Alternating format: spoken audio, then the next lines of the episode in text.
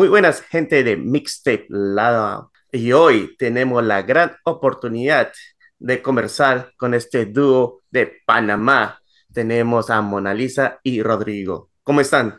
Hola, hola Alan, ¿cómo estamos? Muchas gracias por la oportunidad acá en Ciudad de Panamá. Eh, todo muy bien, eh, muy emocionados eh, y un gran saludo a todos los amigos de Mixtape Lado A. Muchas gracias, muchas gracias. ¿Cómo estás, Mona Lisa? Súper bien, feliz, feliz de estar conversando contigo, con todos los que nos escuchan y de poder compartir, que nos lleguen a conocer y conocerte a ti también. Por supuesto. Y bueno, conversemos sobre su último álbum que han sacado. Rubén Blades es su nombre. ¿Nos puede explicar el título, a qué viene, cómo es este tipo de homenaje, que no es una compilación de canciones que Rubén Blades ha sacado, sino es sus canciones inéditas? ¿No, ¿Nos puede explicar un poco más Rodrigo, hay que, hay que hacer hincapié en cómo él pronunció Blades. Exactamente, ah. exactamente. Eh, casualmente la canción punta de lanza de, este disco se llama Rubén Blades y el, el coro dice, Rubén Blades es su nombre allá afuera. Acá en el patio le decimos Rubén Blades, porque aquí en Panamá todo el mundo le dice Rubén Blades, pero tú hablas de Rubén Blades afuera y la gente no, no, no sabe de quién estás hablando. ¿Cómo nació? Bueno, nació porque eh, Rubén ha sido pues, una gran influencia en nuestras carreras eh, como compositor, como cantante, como, cómo produce sus discos, cómo ha manejado su carrera tan longeva. Eh, y también, pues, hemos, los dos hemos tenido oportunidad de trabajar con él en distintas ocasiones y siempre nos hemos fijado mucho en su obra, ha sido como un norte para nosotros. Entonces simplemente fue natural que este tercer álbum de nosotros se llamara eh, eh, Rubén Blades es su nombre. Además es la línea principal del coro de esta canción. Todos los demás álbumes que tenemos en nuestra carrera también son nombrados de, de acuerdo a una de las canciones del álbum. Así que fue algo bastante orgánico y algo bastante natural. ¿Y cómo comienzan ustedes a escribir esta canción, es la melodía? Están en grupo o primero, no sé, Mona Lisa, digo, tengo estas canciones, tengo estas letras, em, vamos a poner a hacer las composiciones de las melodías o tú, Rodrigo, dices, no, yo tengo estas canciones y creo que va bien con este álbum que lo vamos a homenajear. La meta que tenemos como dueto es siempre sacar las mejores canciones. Y entonces tenemos el sistema de que, bueno, cada uno escribe por su lado. las canciones, cuando nos mostramos las canciones del uno al otro, tiene que pasar el filtro del otro, la aprobación del otro. O sea, de que tiene que ser lo suficientemente eh, cada línea, especialmente pensando en, en Rubén, él tiene eh, la manera de componer de que cada línea te lleva, te cuenta una historia, una línea va directo a la otra y te cuenta una historia sin que te des cuenta. Y eso es escritura a un nivel eh, eh, máster. Y nos ponemos ese reto de qué es la mejor letra que podemos sacar, la mejor melodía y el mejor arreglo que podemos sacar, básicamente. Nos enseñamos las canciones el uno al otro. Y básicamente así es como vamos aprobando yo, Rodrigo, eh, se van estas ráfagas de, de, escribir muchas, muchas canciones y al final me puede mostrar unas cuantas de, de todas las que ha escrito. Y, y de acuerdo al, al que, a la que más me, me, parece, nos vamos, empezamos a trabajar en esa y viceversa. Y muchas veces yo meto mano en alguna canción de él y, y viceversa, definitivamente que sí. Llegamos, eh, eh, él puede decir, este puente de Mona no me parece, me parece que puede ser más fuerte, todavía le falta algo a esta melodía y tiramos la canción para acá, para allá, para acá, para allá, antes de, de llegar al proceso de ya lo que es grabación. O sea que es un, un proceso que creo que es bastante extenso, arduo. Eh, que no perdona, no perdona, no, nunca se escribe algo, es que bueno, deja, deja esto así, jamás, jamás. Ah, entonces es un filtro que si la canción no pasa, se deja de lado. Entonces, ¿quién es la persona que son un poco más, que le mete presión a este filtro que le no, uy, no, esto lo pongo Rodrigo. no, y no, no, es, no, lo, no lo veo tanto como presión, pero mira, para darte una idea, eh, eh, Rodrigo y yo nos conocimos, mira, precisamente en, encima de las tablas en un teatro, en, una, en una obra musical, hace muchos años. Él se fue a estudiar música, yo me fui a estudiar teatro, y los dos al regresar como a los 15 años a nuestro país natal de vuelta de Panamá, empezamos a tener guitarradas en la casa de mis padres y, a mostrarnos las canciones el uno al otro. Y ahí básicamente él, él me invitó a un toque, le dije, oye, voy a hacer un toque, ¿qué tal si lo hacemos juntos? Vamos a tener este toque juntos, tú tocas algunas tuyas, yo unas mías y coincidimos en algunas tocándolas juntas.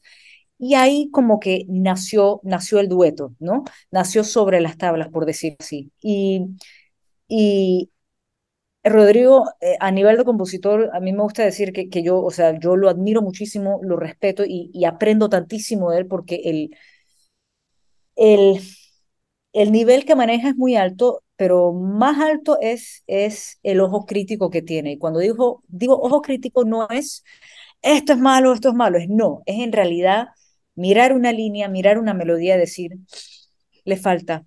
Y aunque esté casi allí, es e, e, esta idea de decir, muchas veces de mí quiere salir y decir, bueno, ya, yo creo que ya.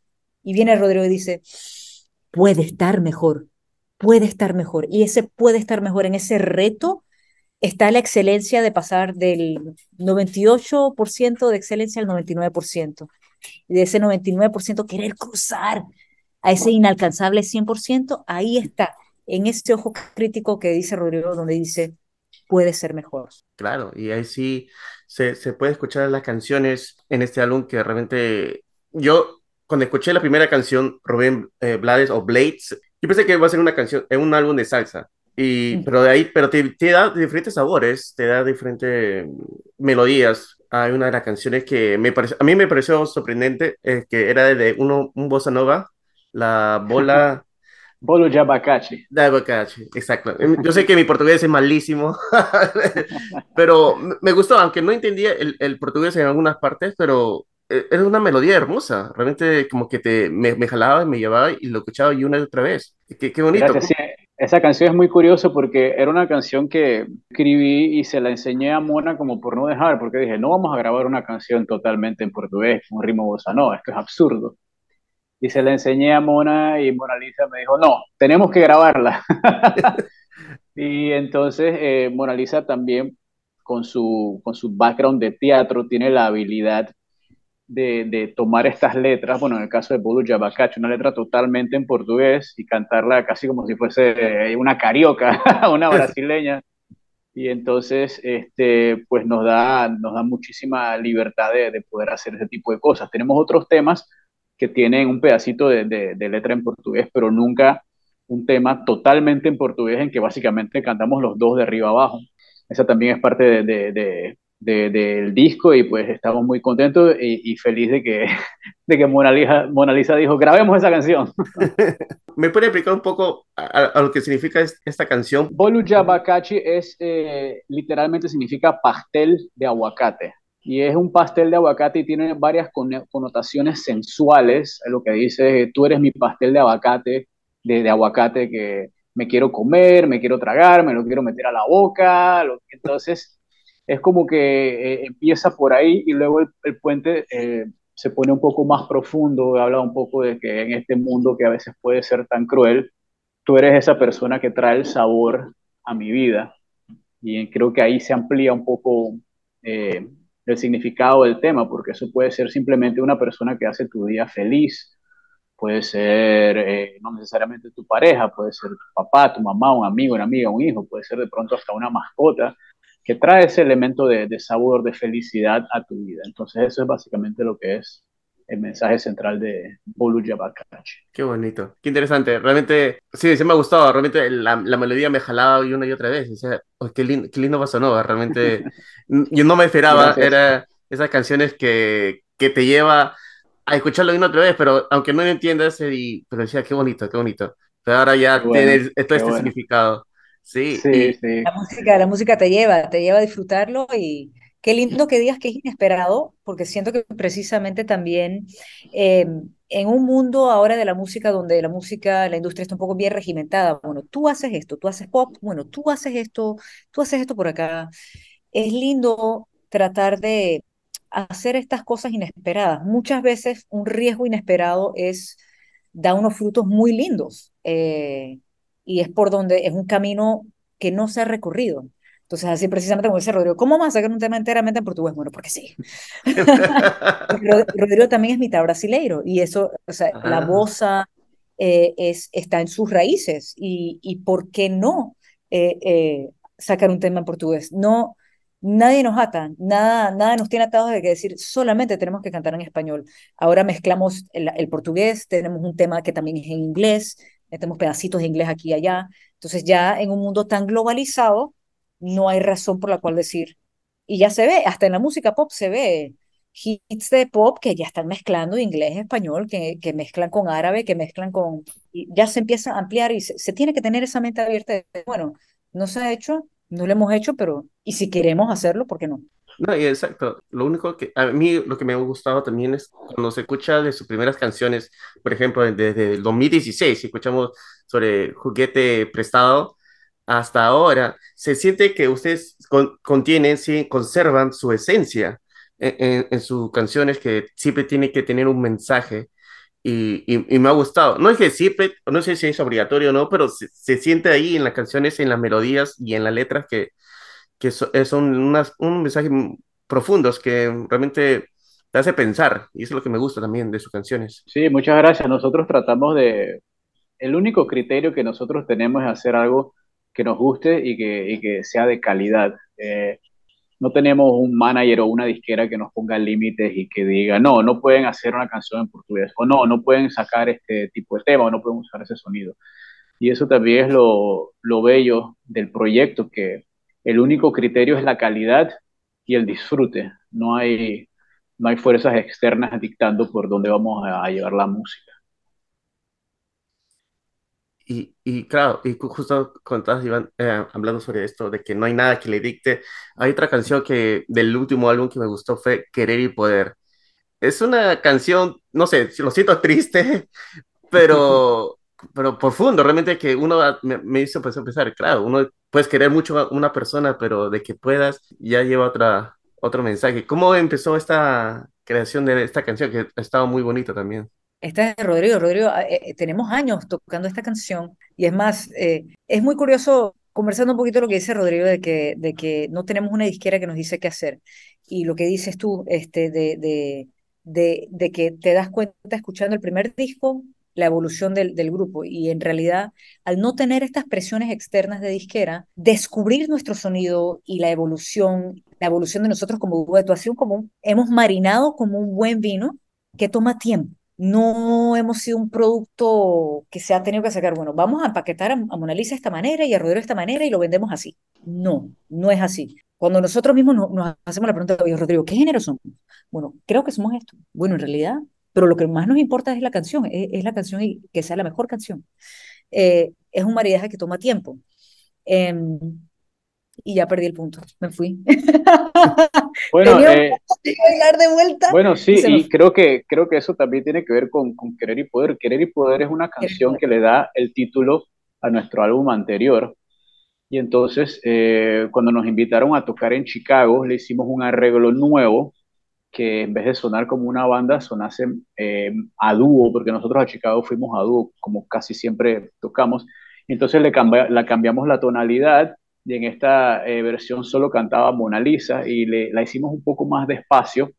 Entonces, eh, precisamente lo que tú decías, Alan, que, que, que se siente un poco más sentida la canción, de pronto un poco más triste, un poco más melancólica, eh, porque la versión, la versión anterior hasta tenía unos timbales ahí, y saltaba y era como una onda Carlos Baute, Marta Sánchez, y esta siento que es más acercada a lo que es Mona Lisa y Rodrigo, que, eh, que es un dúo que creo que te hace sentir, y sobre todo en esta, en esta versión donde solo guitarra acústica, yo tocando la guitarra y Mona Lisa cantando la letra de, de arriba abajo, creo que le da otro, otro color y, casualmente esa versión es una de, nuestros temas que más le gusta al, público porque creo que, se identifican con eso de, que no siempre eh, puedes tener lo que quieres y de alguna manera tienes que aceptarlo y que la vida sigue. Sí, yo creo que esa realización a veces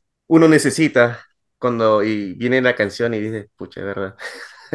Ah, y además que no es sobre el amor eh, de pareja, sino también es un amor social, un amor de que puede ser entre la familia, que puedes, a veces entre familia, pues que tú quieres mucho a, tu hermano, a tu primo, y que tal vez ese amor no, no, no se corresponda, que no fraternal. Exactamente, este, a veces, y, sabemos de varios casos, de gente que de pronto tiene, que no se llevan con los hermanos, o que están tratando de acercarse a un padre, a una madre, a un hijo, y bueno, la canción en realidad toca, toca todos esos temas de manera, de manera general.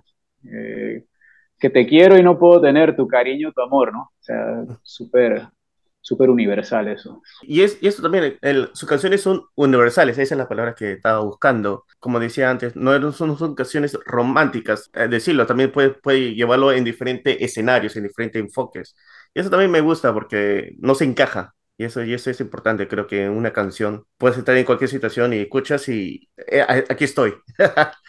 sí, exacto. Yo creo, y yo creo que las canciones, una vez que salen y que la persona que está del otro lo, la escucha, esa canción ya es de esa persona y se aplica a la situación de esa persona y en cierta forma no tiene que necesariamente ver con el punto de vista del compositor de la canción, sino que ahora es el punto de vista del que la está escuchando. Y eso para mí es algo que me vuela la cabeza y me parece muy bonito, cómo tú puedes componer algo basado así en el amor en general y que la persona que está del otro lado diga, ay, esto es lo que me pasa con mi mamá, o esto es lo que me pasó con aquella novia que tuve en aquel tiempo, o esto es lo que me pasa con, con mi papá que, que no quiere o no.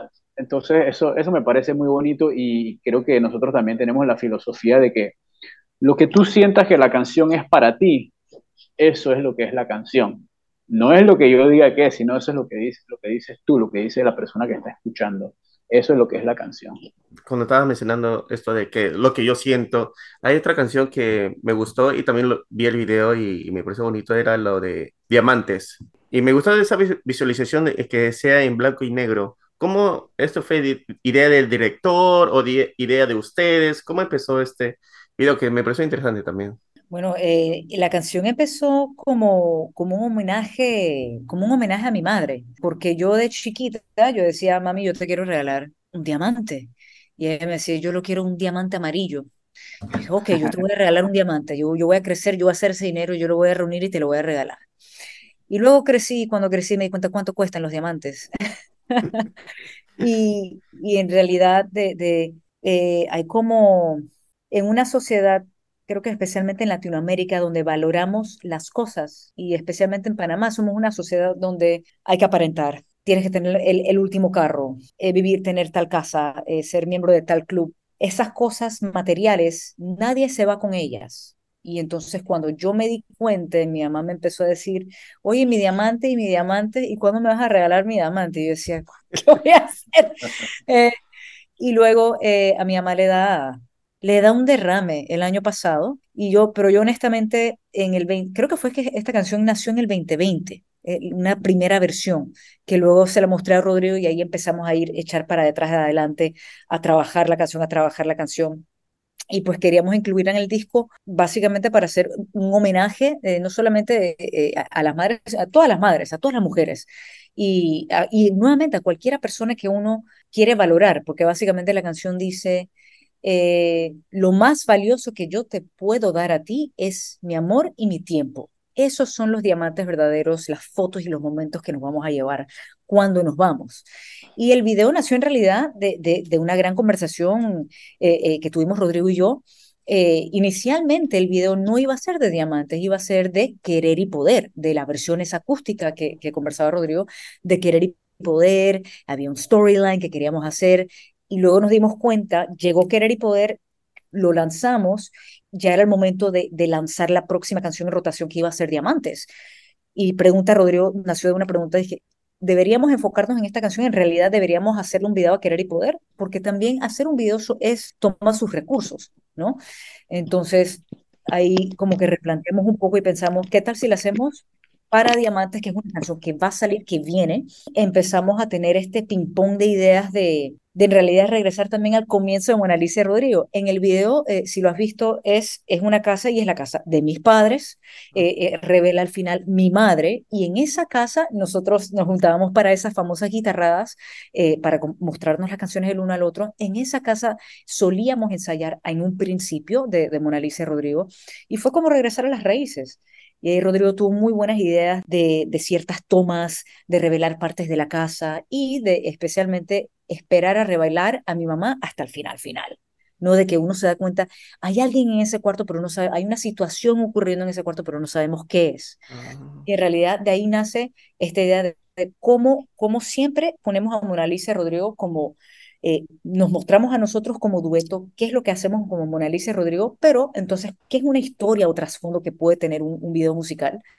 Em, y en realidad también, y esto nos, lo, nos lo dijo un par de otras personas, dije, en realidad, qué lindo ver a tu mamá, qué lindo ver, porque, por ejemplo, el cuidado del adulto mayor es algo que no se habla, no se ve mucho, no se, no se reconoce, especialmente en un mundo musical, pop, eh, del 2023, ¿no? Vamos a mostrar algo diferente, vamos a hacer algo diferente. Y básicamente de ahí nace esa idea de, del video para diamantes. Qué bonito. Y ahora explicándome sobre el video y sobre tu mamá, y más o menos entiendo la temática de este álbum. Que yo sé, aunque diga ahí Rubén Blades que él, él, era un buen storyteller, ahí ustedes están ahí tomando ese, esa posición de storytellers, como de hacedor de historias. Ahí, Qué bueno. Exactamente. O sea, las, personas piensan, ah, que por qué no están cantando las canciones de Rubén Blaze. Bueno, precisamente estamos haciendo lo que hace Rubén, que es tomar canciones y contarte una historia de manera lógica, de manera coherente, y rimando y poniéndote a sentir cosas. Esa es la esencia de, de, de Rubén. O sea, lo más sencillo hubiese sido tomar temas de él y hacerle arreglos de nosotros pero nosotros hicimos un tema con su nombre y el resto de los temas cuentan historias, cuentan situaciones, esperamos que el público se pueda identificar igual que se identifican con la obra de Rubén. Entonces, por eso es el homenaje, eh, eh, más o menos como que estamos siguiendo los pasos del maestro Rubén Blades. Claro, ya, o sea, se entendió este... Ah, pues, está muy bonito, realmente Eh, realmente quiero escucharlo de nuevo, este álbum, realmente me ha gustado esas canciones, como Querer poder, realmente esa es una de las canciones que me ha, me ha, llegado al corazón. Ah, no, y una cosa, ¿y ustedes van a estar tocando pronto? ¿Van a estar en conciertos? ¿Qué es lo que viene ahora? Con Mona Lisa y Rodrigo. Bueno, precisamente próximamente estamos abriéndole el concierto a Pimpinela Ah. El miércoles 10 de mayo le estamos abriendo el concierto a Pimpinela que tienen 40. Mañana. Digo próximamente porque no sé cuándo es que va a salir este podcast, pero bueno, eh, el 10 de mayo eh, le abrimos a Pimpinela em, y tenemos ya eh, concertado el 23 de junio. ¿Para dónde vamos, Rodrigo? El 23 estamos por ir a, a Brasil, ya la fecha está confirmada. Vamos a estar en Curitiba este, también tenemos eh, septiembre confirmado en Chicago y noviembre en España. Y, están flotando por ahí otras fechas que no terminan de aterrizar. Pero sí estamos muy emocionados porque tenemos eh, álbum nuevo, Alan, como tú, tú, bien sabes, y vamos a estar eh, enseñando estas nuevas canciones a públicos en diferentes países y, y, muy emocionados y muy agradecidos con el público y también con personas como, como tú, Alan, que nos ayudan a, difundir nuestro trabajo y nuestro arte. Así que muchas gracias de corazón. muchas gracias a, ustedes, realmente me ha, me ha, gustado hablar con ustedes y saber un poco más sobre e, este proyecto que realmente no sé cómo se me ha pasado de mi radar, pero me alegro, me alegro de estar ahora escuchando su música. Muchísimas gracias, Mona Lisa y Rodrigo. Muchas gracias, Alan. Un fuerte abrazo y saludos.